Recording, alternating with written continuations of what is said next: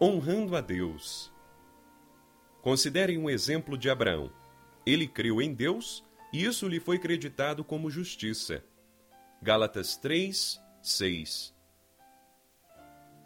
Por meio das palavras ele creu em Deus, Paulo nos mostra que a fé em Deus é a adoração mais elevada, a maior fidelidade, a obediência última e o sacrifício mais agradável que há.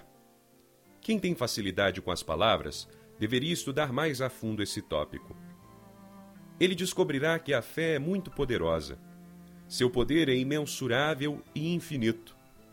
A fé dá a Deus a maior honra que alguém pode lhe dar.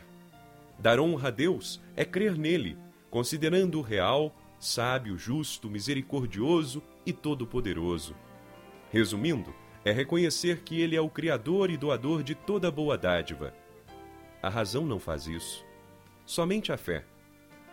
A fé torna Deus real para nós e em nós. Sem fé, a honra, a glória, a sabedoria, a justiça, a verdade e a misericórdia de Deus não podem estar em nós. Onde não há fé, Deus não tem majestade nem divindade. Deus não exige de nós nada além que reconhecer sua divindade e lhe dar a honra e a glória que ele merece. Devemos pensar nele não como um ídolo, mas como Deus, o Deus que nos aceita e nos ouve, que é misericordioso conosco e que se coloca ao nosso lado. Quando honramos a Deus, sua divindade permanece completa e intacta. Ele tem tudo que um coração crédulo poderia lhe dar. Quando honramos a Deus assim, estamos mostrando a maior sabedoria, a maior justiça e a melhor adoração, enquanto oferecemos o sacrifício mais agradável.